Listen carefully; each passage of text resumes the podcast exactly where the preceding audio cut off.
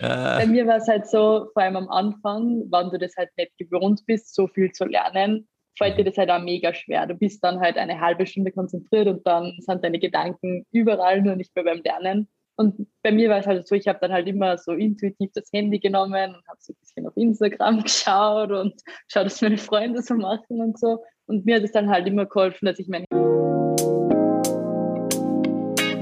Einfach lernen mit Rethinking Memory.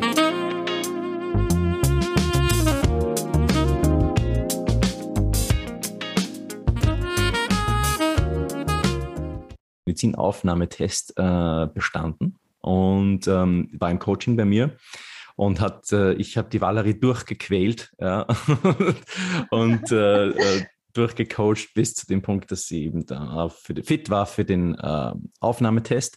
Ganz besonders haben wir uns äh, spezialisiert oder fokussiert auf den Teilbereich ähm, Gedächtnis und Merkfähigkeit. Und äh, die Valerie möchte heute so ein bisschen, oder ich habe die Valerie hier eingeladen, um so ein bisschen über, über den MetaT zu, zu sprechen, also sozusagen darüber, was auf euch zukommt und auf was ihr euch einstellen könnt. Und dann im zweiten Teil äh, des Interviews würden wir dann gerne einfach über diesen, über ihre Erfahrungen sprechen beim, ähm, beim Teilbereich Gedächtnis und Merkfähigkeit. Herzlich willkommen, liebe Valerie. Hallo. Vielen Dank für die Einladung. Ja, gerne. Ich muss ja sagen, vielen Dank. Du stellst mir da ja deine, deine eigene Freizeit zur Verfügung. Das finde ich eigentlich recht cool, dass du da den, den, den Zuhörern ein bisschen einen Einblick gibst in, den, in deine Erfahrungen. Gerne. Ich hätte mir das selber auch sehr gewünscht damals. Deswegen habe ich mir gedacht, das ist sehr cool vielleicht. Super. Für andere. ähm, ja, vielleicht starten wir dann gleich los, Valerie. Ähm, möchtest du vielleicht kurz erzählen, ähm, wie war denn der, der, der diesjährige MetaT? Du warst ja schon zweimal, äh, du bist jetzt, trittst jetzt ja. zum zweiten Mal an äh, oder bist angetreten.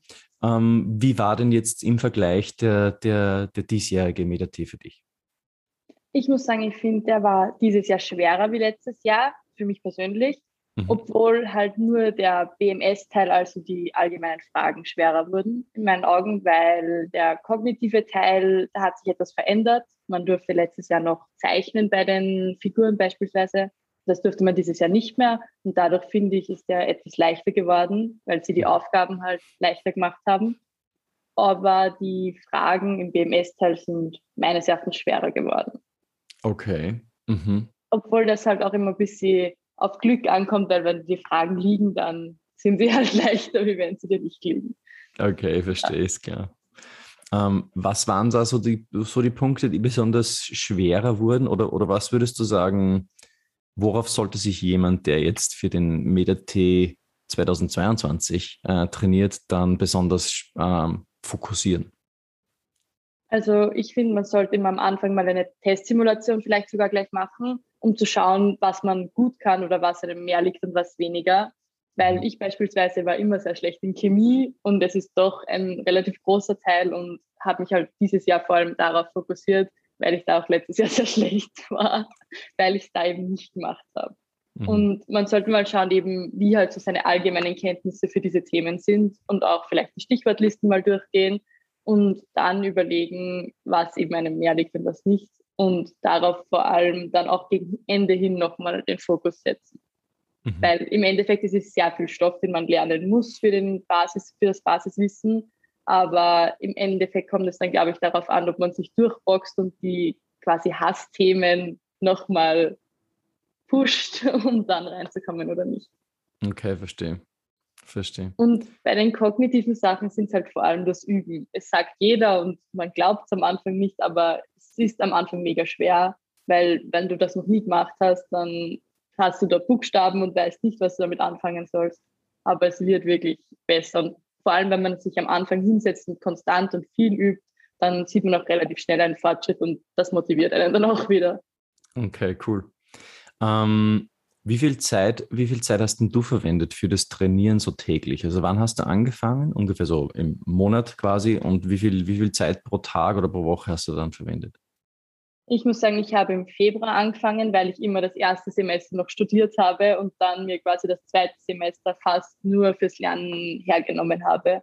Also ich habe es immer so gemacht, dass ich am Vormittag meistens so um die drei, vier Stunden schon am BMS gesessen bin, weil ich da halt sehr viel trotzdem aufzuholen gehabt habe, weil ich keine guten Biologielehrer gehabt habe und in Chemie ein Totalversager war und das halt irgendwann sitzen muss. Und ich habe halt immer den Vormittag für das genutzt und dann eben den Nachmittag, wie es auch beim MEDA-T ist, für die kognitiven Sachen. Und da habe ich es halt unterschiedlich gemacht. Die Sachen, die mir eben weniger gelegen sind, wie Wortflüssigkeit oder auch am Anfang die Figuren, habe ich täglich gemacht und den Rest dann halt aufgeteilt. Und dann, wie ich dann, ich weiß gar nicht mehr, wann wir angefangen haben mit Gedächtnis- und Merkfähigkeiten, aber das habe ich dann auch quasi fast täglich dazu genommen. Da wird dann täglich was wiederholt und dann halt wieder mal Simulationen gemacht und so hat sich das dann immer zusammengestellt, dass ich meistens so drei bis vier Sachen von den kognitiven Sachen am Tag am Nachmittag gemacht habe.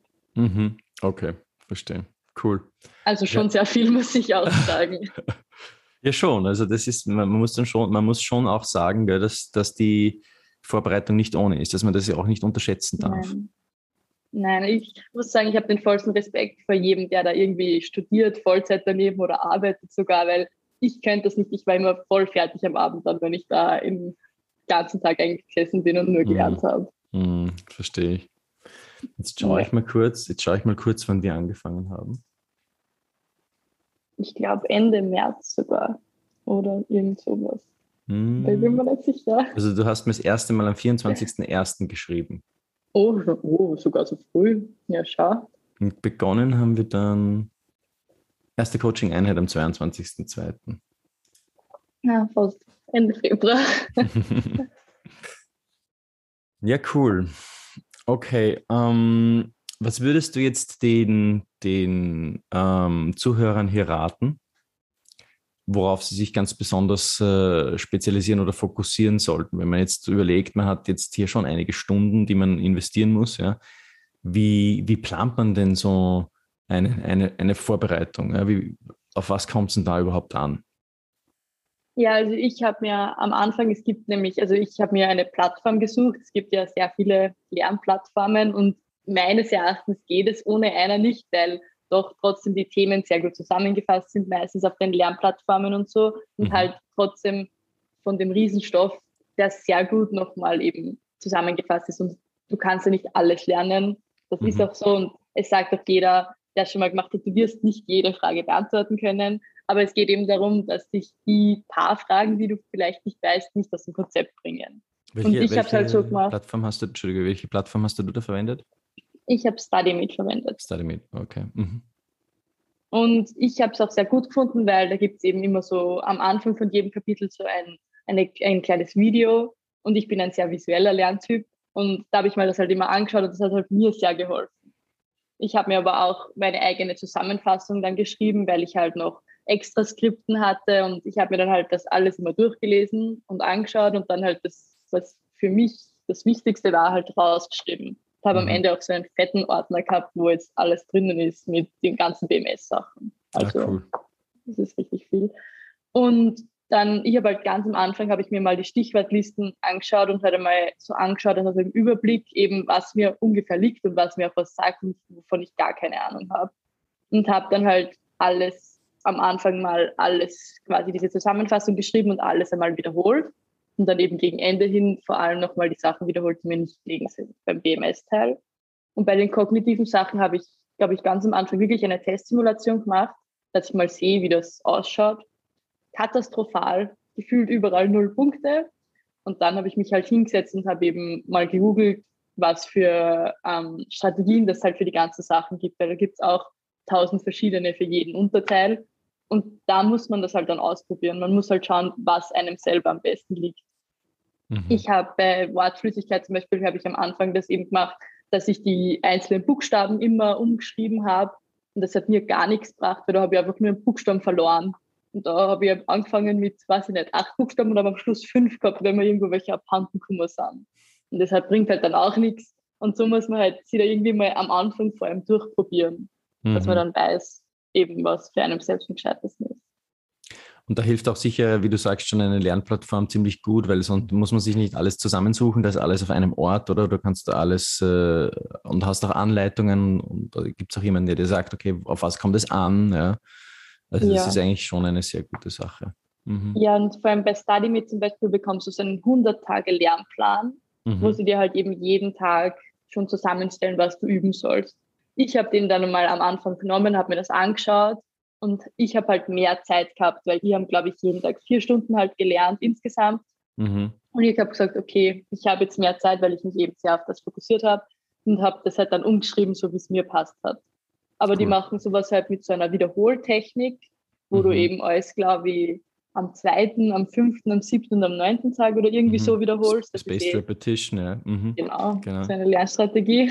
Und das habe ich aber dann zum Beispiel für mich aufgegriffen und das habe ich mir dann halt selber zusammengestellt, aber ich habe das dann halt auch immer alles wiederholt.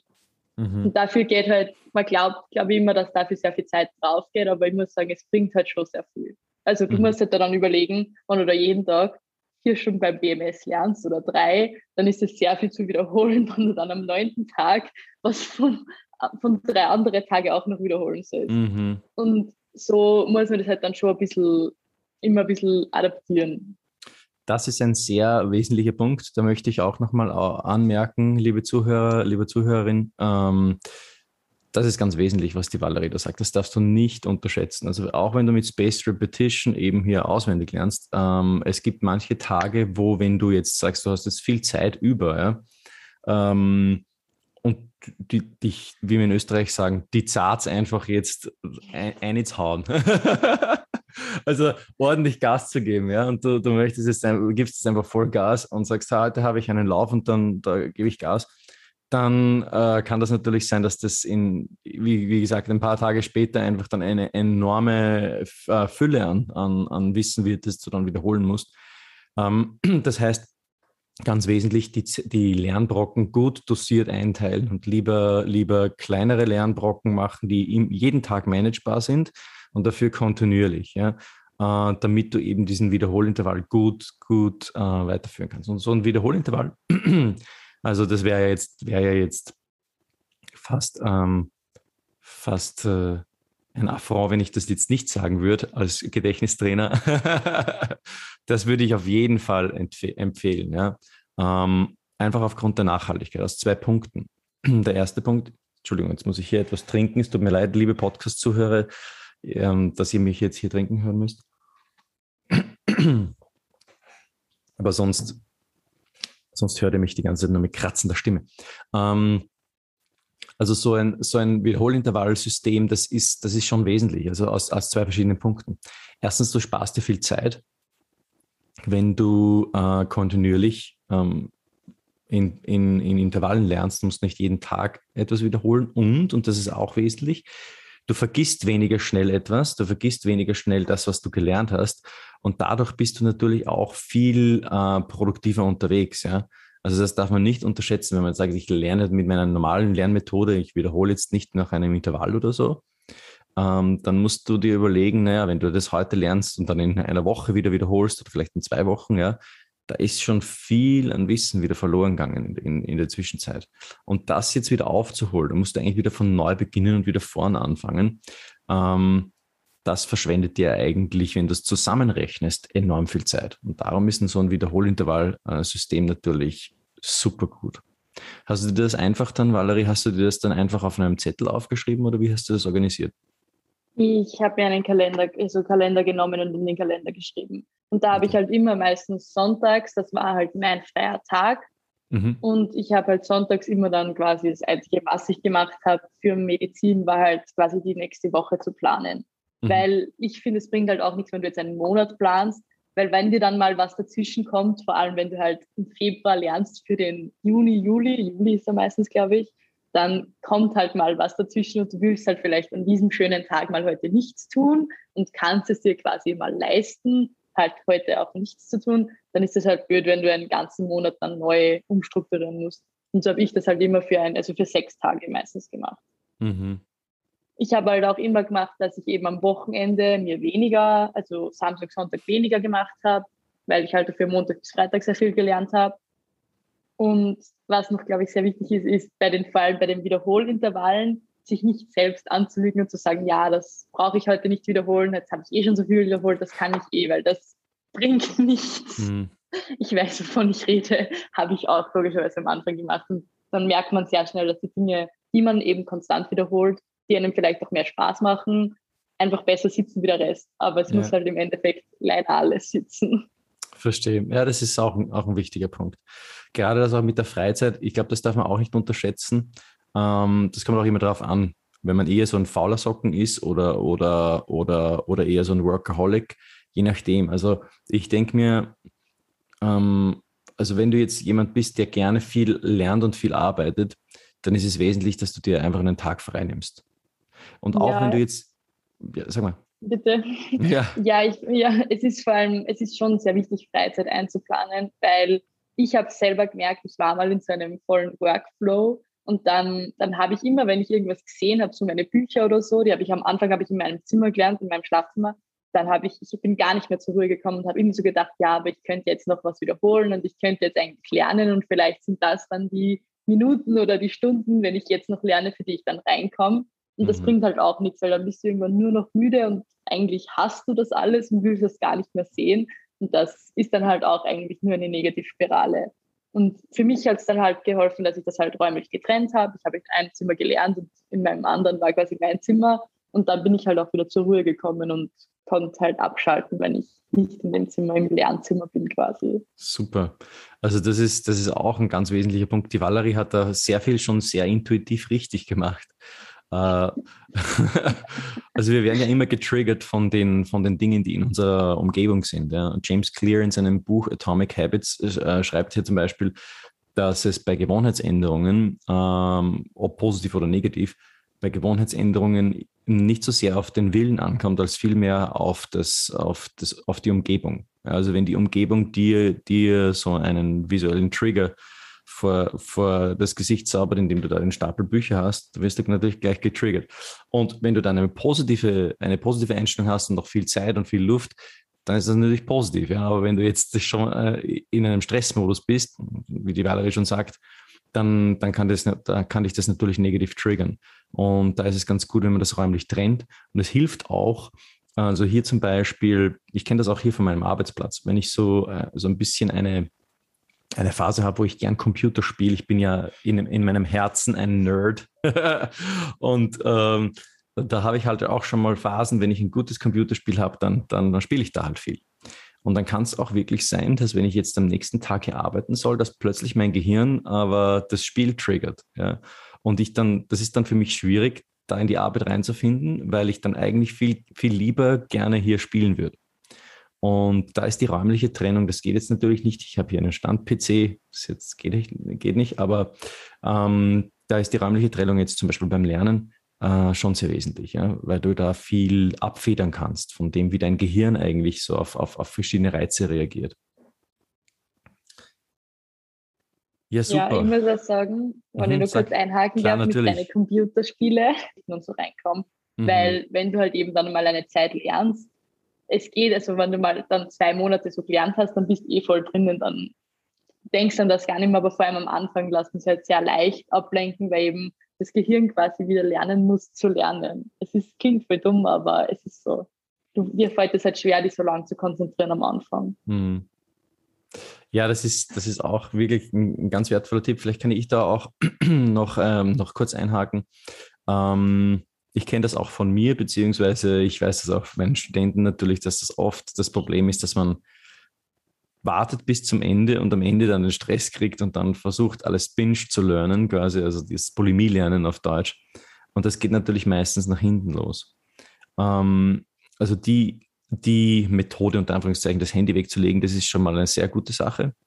Du kannst dir dann auch, du kannst dir dann auch zum Beispiel dich einfach belohnen am Ende von so einer Lernsession. Du sagst dann, okay, nach vier Stunden ähm, nehme ich dann das Handy in die Hand und dann gibt es Instagram als Belohnung. Ja? Weil das Gehirn will ja immer, und das ist der springende Punkt dabei, dein, dein, dein Handy ist eigentlich so ein riesiger Dopamin-Button. Ja? Da kannst du drauf, bam, Dopamin, bam, Dopamin. und, äh, und Dopamin ist, Dopamin ist äh, ein Hormon, das für Glücksgefühle im Gehirn zuständig ist. Und du müsst dich so, so vorstellen, also Facebook, Instagram äh, und, und eigentlich so ziemlich alle Social-Media-Plattformen, die sind genauso programmiert, damit, dass sie dir einen Dopamin-Button, einen Dopamin-Kick geben. Was kennst du vielleicht? Ja, du, du, du scrollst da durch und dann dann kennen wir das, dann können wir nicht mehr aufhören. Ja, warum können wir nicht mehr aufhören? Warum wohl? Ja, die meisten reflektieren das nicht, ja, weil eben genau das Scrollen durch Instagram dir so kleine, kurze Dopaminstöße gibt. Die gibt es natürlich auch bei anderen Dingen, ja, die, die werden bei Sex ausgeschüttet und bei was weiß ich, ja. Äh, auch ganz langsam natürlich auch bei der Arbeit, aber da ist der, die Dopaminausschüttung nur ganz, die, die geht ganz langsam vonstatten. Während wenn du jetzt zum Beispiel auf Instagram äh, einen Like bekommst, da gibt es schon einen, einen Dopamin-Spike. Und das ist das Problem dabei, ja, dass, dass wir uns dann da nicht ähm, ordentlich lösen können von diesen Dingen. Und da gibt es eine gute Abhilfe. Und zwar entweder das Handy komplett weglegen, am besten in einen anderen Raum oder wenn du wirklich so jemand, so ein hartgesottener Typ bist wie ich, also ich merke, dass ich bin, ich bin der totale Suchtmensch. Also ich mache alles irgendwie extrem, was ich mache. Und das ist, das, das ist auch ein Problem, ja weil eben genau dann äh, mein Handy und so eine extreme Macht über mich hat, weil mich das dann einnimmt.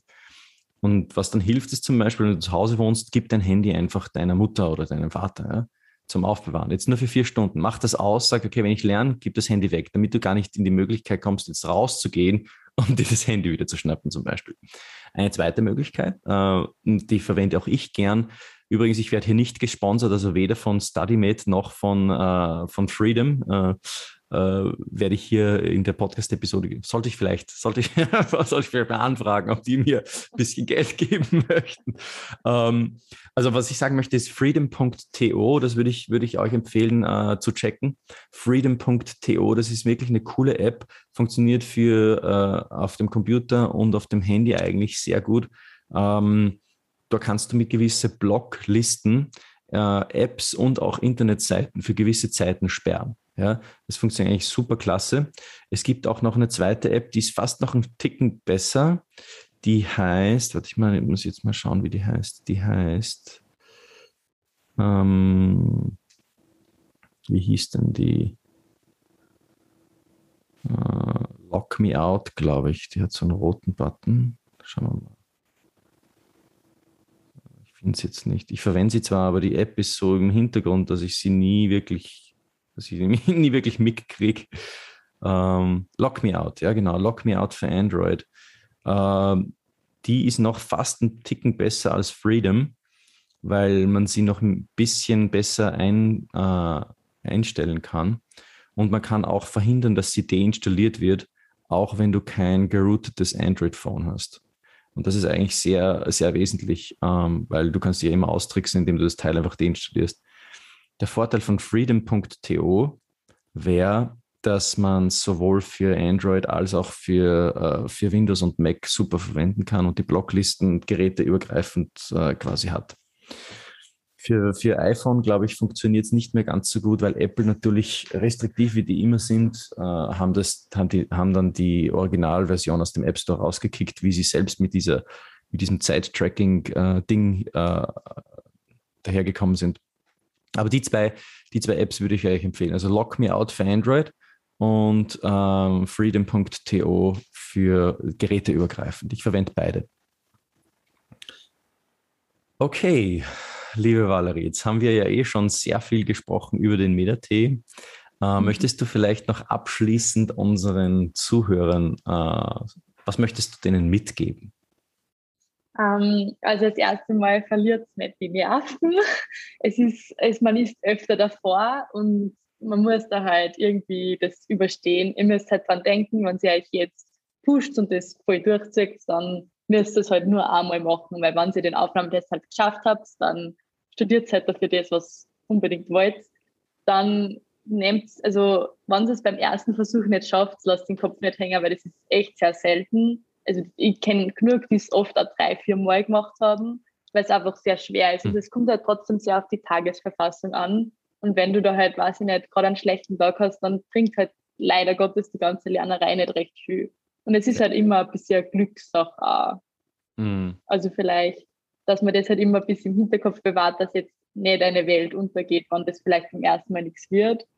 Und dass aber halt auch die harte Arbeit schon belohnt wird. Ich habe es halt jetzt gesehen beim zweiten Mal und ich war nach dem ersten Mal auch sehr traurig, weil ich doch sehr viel gelernt habe und doch auch viel irgendwie Partynächte oder so mit meinen Freunden ausgelassen habe, weil ich mir gedacht habe, na, das mache ich halt jetzt nicht, weil ich muss morgen lernen und man sollte aber trotzdem eben die Freizeit halt nicht vernachlässigen. Und am besten halt früh anfangen, damit man eben seine Freizeit noch unter den Hut damit kriegt. Das würde ich so sagen, das sind die besten Tipps. Super. Toll. Vielen, vielen lieben Dank, liebe Valerie, dass du heute hier warst. Ähm, ich hoffe auch, dass unsere Zuhörer hier äh, etwas mitnehmen und profitieren von, von diesem kleinen Einblick, den uns Valerie hier gegeben hat.